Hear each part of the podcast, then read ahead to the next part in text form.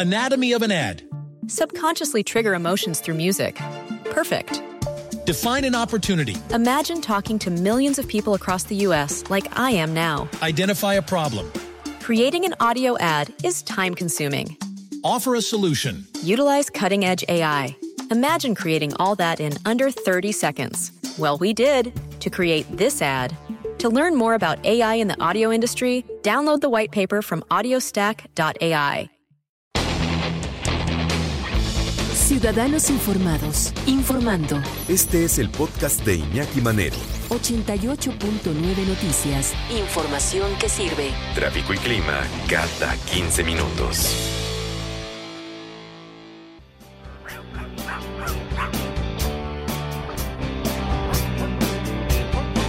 Vivo en la calle por capricho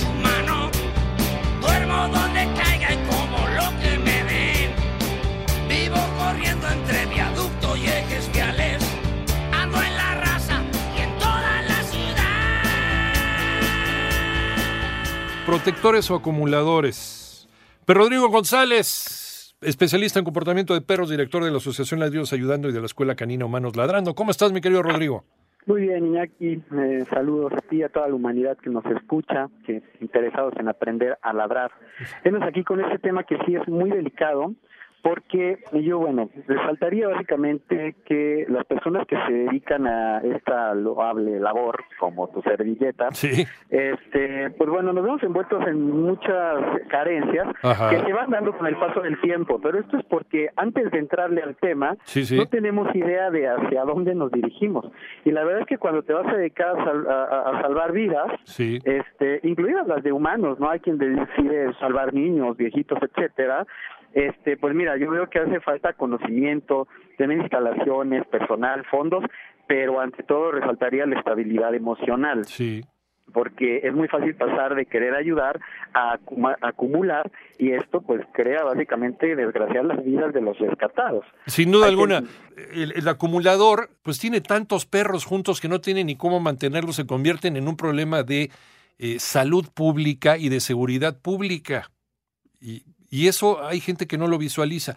Protector, pues es una persona que, que ama a los animales, pero que está consciente de sus posibilidades económicas para, para rescatar y para mantener animales. Tú mismo también has rescatado y tienes un video de rescatando eh, un perrito eh, que la verdad fue muy emotivo. Y la historia de ese perrito también es maravillosa. Algún día la platicaremos ahí en el periférico, pero, pero también hay que estar consciente que las posibilidades económicas a veces no permiten rescatar todos los perros que uno quisiera. Y ya se empieza a convertir en un, en un asunto también de estado mental eh, eh, y de salud mental, Rodrigo. Creo que siempre lo es, fíjate, porque Sí. finalmente la raíz de, de que uno quiera ayudar pues es porque ves a estos pobres animalitos en situaciones verdaderamente lamentables. Claro. Eh, pero creo que inmediatamente, aparte de la lástima que algunos podemos tener hacia, pues hacia los otros seres que se le están pasando mal, yo creo que es un reflejo de cómo nos, de cómo estamos básicamente, ¿no? Sí, sí, sí, sí. Tenemos diversas frustraciones y pendientes emocionales que no decidimos trabajarlos en terapia o donde tú veas que pueda hacerlo. Y de aquí, pues es muy fácil empezar a recoger problemas que yo diría pues, son básicamente es una recolección de emociones, ¿no? Y claro que lo que tú planteabas hace rato es fundamental en cuanto al número de perritos, porque si bien no es lo mismo rescatar 10, mucho menos lo es tener mil.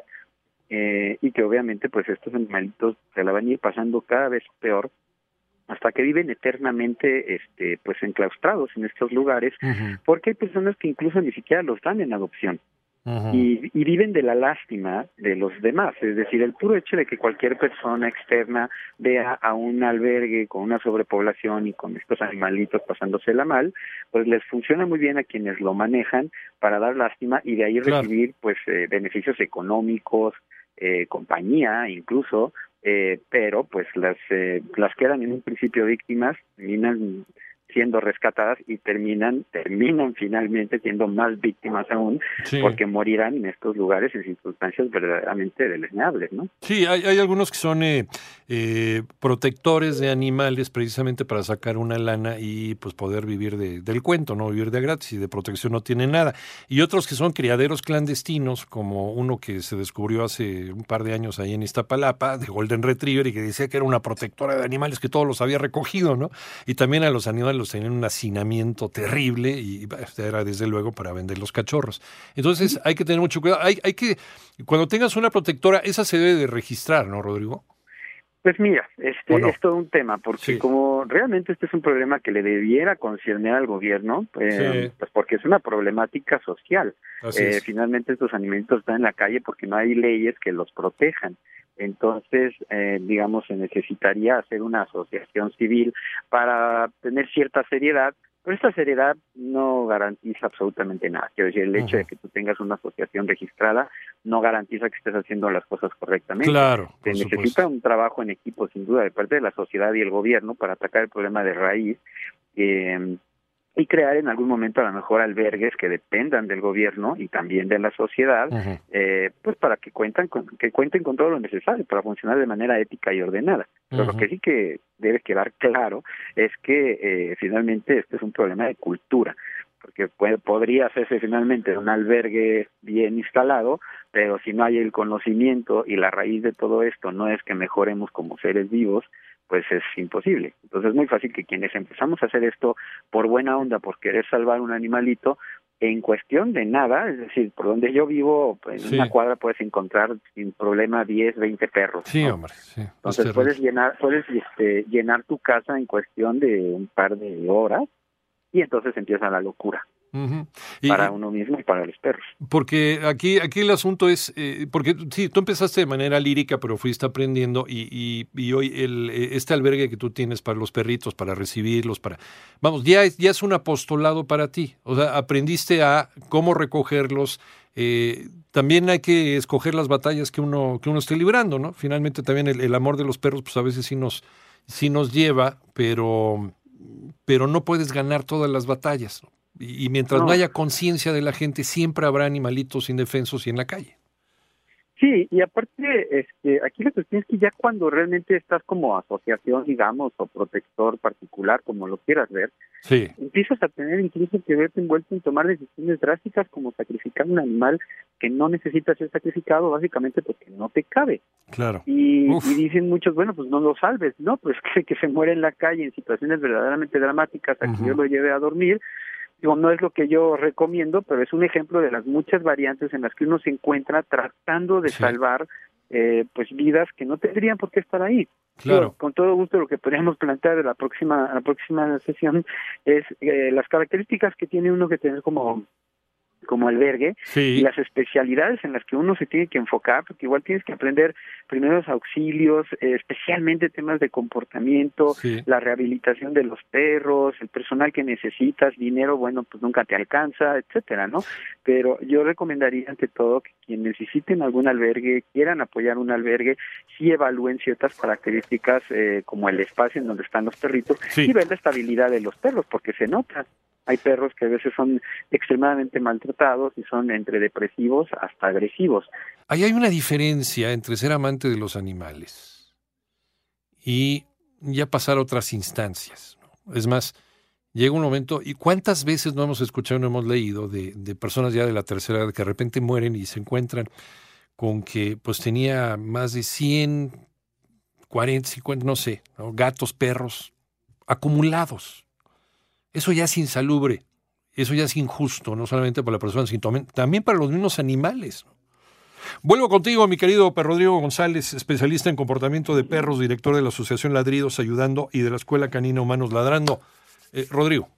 Sí, como bien mencionas, tal cual, la higiene es un factor muy determinante. Estás hablando de animales que tienen un sentido del olfato mucho mayor privilegiado sí. y que si viven entremeados este aparte bueno pues se van a dar cualquier cantidad de enfermedades este, digamos si nosotros lo percibimos horrible imagínate ellos yo creo que podemos fijarnos en varios puntos para ver si el lugar está bien manejado eh, yo diría en principio ver que la persona que maneja el albergue no se maneje bajo la lástima que es su arma la culpa. Eh, que comparta los finales positivos porque siempre los hay eh, porque pues bueno, terminas dando en adopción o algunos de los perros salvados, bueno, ver que estén, eh, que estén estables en este lugar, que te invite a, conocer todo el lugar abiertamente, que no esconda perros que están en situaciones dramáticas, incluso que te invite a ser parte de la asociación, porque siempre necesitamos muchos voluntarios, que cuente con personal que la ayude, que el número de perros desde luego sea congruente con las instalaciones, porque si los tiene asignados, pues no hay manera de entender que lo que está haciendo está bien,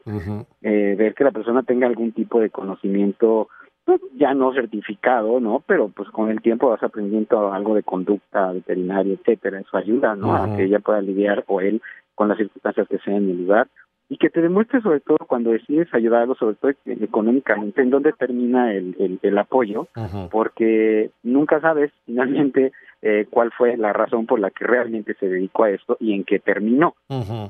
Eh, cuando tú puedes ver estos puntos, pues ya te ves un poco apoyado en ver que esta persona está haciendo lo correcto, pero sin duda lo que más te demuestra la estabilidad, pues es el perfil de los animalitos. Claro, porque también los animales tienen, tienen ciertas características mentales que te están diciendo que no están a gusto ahí.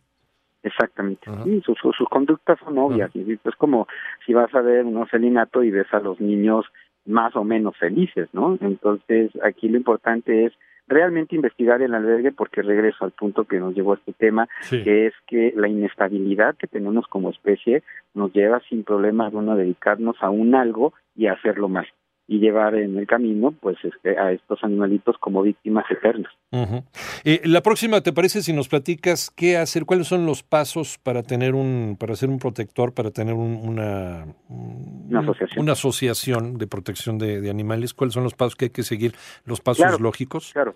Sí, sobre todo porque hay mucha gente, afortunadamente incluso jóvenes que tienen esta idea loca de dedicarse a esto. no lo recomiendo, pero si lo quieren hacer, este, bueno, sí, sin duda hay, un par de consejos que pueden servir para que lo hagamos eh, de manera correcta, pero en equipo siempre va a funcionar mejor que de manera individual. Es que tenemos que pensar que no es suficiente el amor desmedido por los animales, que todos lo podemos tener, pero a lo mejor no tienen las posibilidades de tenerlo. Entonces, es, es una serie de cosas que hay que tener. Eh, porque de otra forma le estás haciendo más daño a aquello que quieres proteger. Terminas, terminas siendo contraproducente. Entonces, ¿sí nos regalas el ABC de cómo ser un protector? Con todo gusto. La próxima semana les enseño a ser un buen protector. Órale, ¿en dónde te encontramos, Rodrigo? Estamos en la página www.perisección.org y en Facebook estamos como Ladridos Ayudando dos con número y en Humanos Ladrando para aprender a ladrar. Y, Rodrigo, Rodrigo se dedica también a, si tú tienes un problema con tu perrito, un problema de actitud, un problema de, de conducta, él, él va incluso a tu casa, él revisa cómo está la situación en casa, él ve cuál es la situación familiar, incluso también es bien importante y nos ayuda a mantener esa comunicación para que la familia, para que el, animal, el perro, sea verdaderamente miembro integral de la familia. Entonces nos echa la mano siempre. Como debe ser. Como debe ser, mi querido Rodrigo. Y además, si ustedes quieren tener un nuevo integrante en la familia, también tiene, tiene animalitos en, en adopción. Todavía tienes, ¿verdad? Así es, y ese es un punto muy difícil y muy importante. Una señora de la tercera edad se acaba de eh, comunicar conmigo porque quiere adoptar un perro, nunca ha tenido perro y está indecisa. A lo mejor lo ideal es que no lo tenga, pero si vienen a la casa, pues yo les presento a la familia huérfana y a lo mejor ahí sale eh, pues el, el amigo o amiga que esperas o sales muy claro en que de verdad nunca debes de tener uno. Eso también es un punto importante. Claro, y de acuerdo a las necesidades que tú tengas, a tu edad, a tu condición, etcétera. ¿Nos recuerdas otra vez tus puntos de contacto, Rodrigo? Con todo gusto. La página es www.perrisección.org y en Facebook estoy como Ladridos Ayudando Dos con número y Humanos Ladrando. Gracias, Rodrigo. A ti, aquí un abrazo, que te vaya bien. Un abrazo igualmente, Per Rodrigo González.